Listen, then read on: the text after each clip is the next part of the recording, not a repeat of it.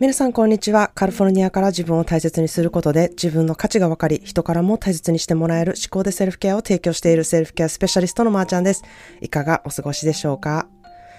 えー、私はこうして日本語でお話ししているんですけれども、まあなんせね、日本を離れたのは、えー、16歳の時なので、まあ、社会人を日本でやっていないんですね。で、日本の会社で働いたことがないので、こう大人になってから皆さんが普通に学んでいくであろう言葉をね、あの、学んでいないんですよ。なので、えー、日々勉強している最中っていう感じなんですね。で、もちろん意識してね、あの、学びたいっていうふうに思っているし、なのでこうしてポッドキャストで日本語を話すっていうことを、えー、しているんですけれども、まあ、本で出てきたね、言葉とかもわからなかったらこう調べるようにはしているんですね。まあですが、やはりこう生きた言葉っていうのはやっぱ違うんですよね。なので皆さんとこう話しながら、出てくる単語を覚えることも多くてですね、あの、まあ個人コンサルをしたりとかグループセッションなど、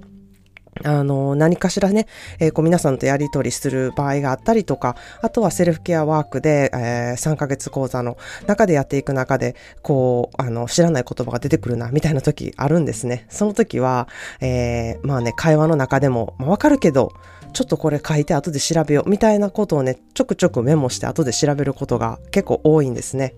まあそんなで日本で友達がちょっと携帯貸してって言われて、あの私のネットを開いたら、えー、私が検索した言葉のページがそのままやって、え、まー、あ、ちゃん、一丁羅って言葉知らんかったん？って言われたんですよ。で、あの、まあ、ネットで、あ、それで調べたんやな、ネットでって言われて、めっちゃ笑われたんですね。もうほんまに恥ずかしさ極まりない出来事やったんですけれども、あの、まあ、しゃあない、それが私ですっていう感じなんですね。まあ、一丁羅が知らない人のために、あ皆さんご存知だと思うんですけれども、あの、持ってるもので一番いいもののことを言うんですね。で、確かね、この会話の中で友達と、あの、友達の持ってたジャケットがすごく良かったので、え、めっちゃいいジャケットやね、それって褒めた時に、あ、これ私の一丁羅やからって言われたんですよ。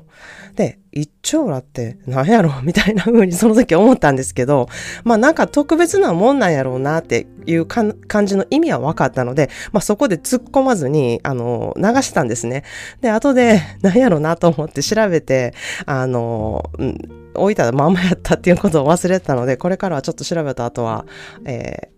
検索を、検索の履歴を 削除するっていう行動をしようかなとは思ってます。まあそんなで他にね、いろいろ調べた言葉として、えー、人形。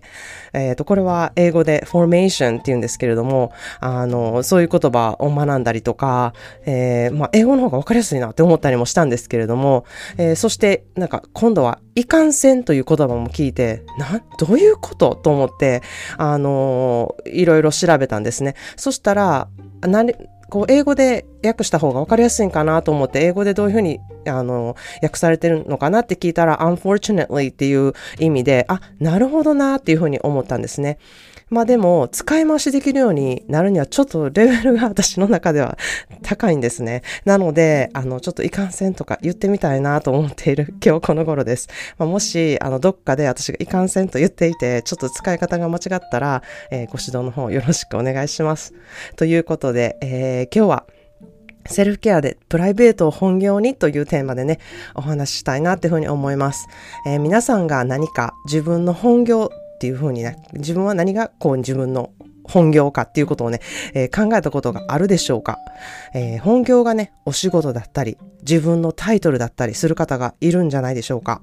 えー、まあ私でと例えるとですね、私の本業はワインスペシャリストでも、セルフケアスペシャリストでもなく、本業は私であることなんですね。じゃあその私であることって何やねん？なんですけれども、それは自分らしく生きる時間を持つことっていうふうに私は思っているんですね。例えば朝起きてこう気持ちがいいなっていう思うことをすること、それが本業なんですよ。そしてそこから副業であるお仕事えお仕事っていう会社へ向かうんですね。まあ、これが会社へ行く人もいれば、まあ、母業だったり主婦業の方もいると思うんですね。で、まあ確かに母業とか職業の人は、この本業と副業を分けにくい立場でもあるなというふうに思うんですけれども、これを、えー、自分の中で意識してこう分けてほしいなというふうに思うんですね。で、会社へ行ってる人はある意味ちょっと分かりやすく、帰ってきたらこう本業に戻るっていう考え方ができるなというふうに思うんですね。自分が居心地いいことをしたりとか、本業を充実させることをしていく時間なんです。なぜ本業なんですから。それでほとんどの人が、えー、副業にね、エネルギーを取られて本業をおろそかにしているんですよね。そう思ったら、副業なんやから、手を抜くべきところは抜くべきやし、本業なんだから自分のしたいところを、えー、充実させるべきなんですよね。まあ、で、私の場合で例を出すとですね、まあ、朝起きて、えー、パジャマのまま、まあ、暖かいバスローブを羽織ってお、お茶湯をね、飲みながらお弁当を作る。そして家族を送り出す。で、その後家事をする。まあ、これはね、やらなきゃいけないことでもあるんですけれども、私がしたいと思って選択してやっていることなんですね。そこで、こう、充実感を感じたりとか、満足する自分の本業っていうふうにね、の一つだっていうふうに思ってるからなんですね。もちろん早朝、えー、コンサルとかが入ると、ここを削らなきゃいけないこともあるんですよ。でも毎日ではないんですね。私のセルフケアのお仕事は副業なので、ここをこう毎日入れていると、私の本業というものができなくなってくるんですよ。なので、ここをちゃんと知って調整するべきところでもあるんですね。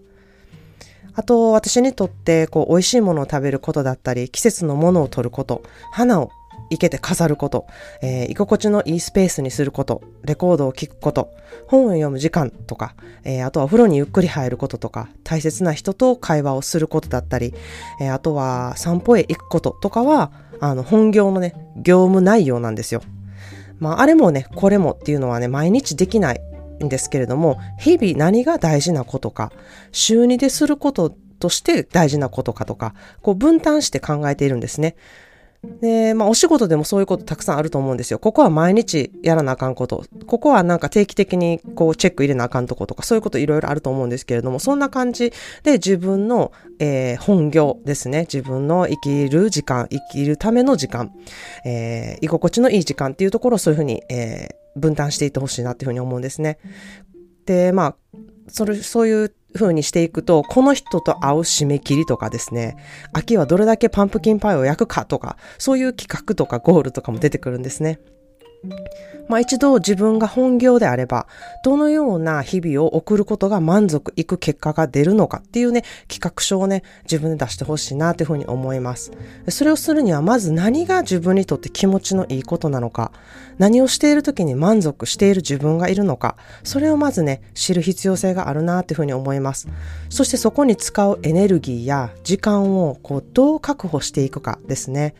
副業にとらわれ、とら取られてね、えー、エネルギーがなくならないようにあするために調整する必要性がね、あるなっていうふうに思っています。簡単なことではないんですけれども、私も日々成長、あの、成長し、こう、調整しながらやっていることなんですね。やはりこの本業と副業がね、ごちゃごちゃになってくると自分を見失いがちになるんですね。そして、こう、すりひ、すり切って、すり切れていって、えー、なかなか自分のコップの水がたまらないっていう状態になっていくなというふうに思っています。はい、それでは今日の一言イングリッシュです。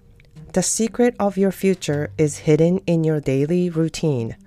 The secret of your future is hidden in your daily routine. あなたの将来の秘密は日々の生活に隠れているのです。 The secret of your future is hidden in your daily routine. あなたの将来の秘密は日々の生活に隠れているのですという言葉です。まあ、日々の生活がどれだけあなたの将来に影響するのかっていうものをね、表した言葉で、なんかこの秘密っていうところが素敵ですよね。こう日々コツコツやっていればそれが大きな宝物になるっていう言葉ですね。私はこの毎日のコツコツがすごく大事だと思っています。なので、ポッドキャストも毎日コツコツの配信、そしてセルフケアワークも毎日提出してもらうっていうことをね、3ヶ月講座できっちりやっていってもらってます。え思考を毎日どう変えていくか、日々の生活でどう自分と向き合っていくのか、自分の生活を本業として充実させることができるのか、それをね、実践して体感してもらっているんですね。ということで今日はセルフケアでプライベートを本業にというテーマでお話していました。ものすごく大事なことだっていうふうに思っています。まだまだ自分のお仕事がね、本業だと思っている方、プライベートをどうしたら本業にできるのかとお考えの方は、公式 LINE にてまずセルフケアワークをやってみて、自分の気持ちと寄り添う生活っていうものをね、意識していただきたいなというふうに思います。えー、必ず私本人がお返事いたしますので、えー、メッセージいただけると嬉しいです。それでは今日も素敵な一日を、そしてあなたという人間がこの世にいることで世界が回っていること、あなた自身も周りに関わる人たちもいろいろいてよしなんだと思える日でありますように。ただいま11月30日までアトリエシロイドのクラウドファンディングのサポートをさせていただいてます。再生回数が増えると支援金が増えるので、ぜひこの機会に好きなエピソードを SNS で拡散していただけるととっても嬉しいです。Well, thank you so much for tuning into another episode of Shiko the Self Care. Be sure to follow so that you won't miss my brand new episode, which happens daily. I hope you know that world is better because you exist in it and to know you deserve the best in life. Have a wonderful self care day today. Cheers to you and I.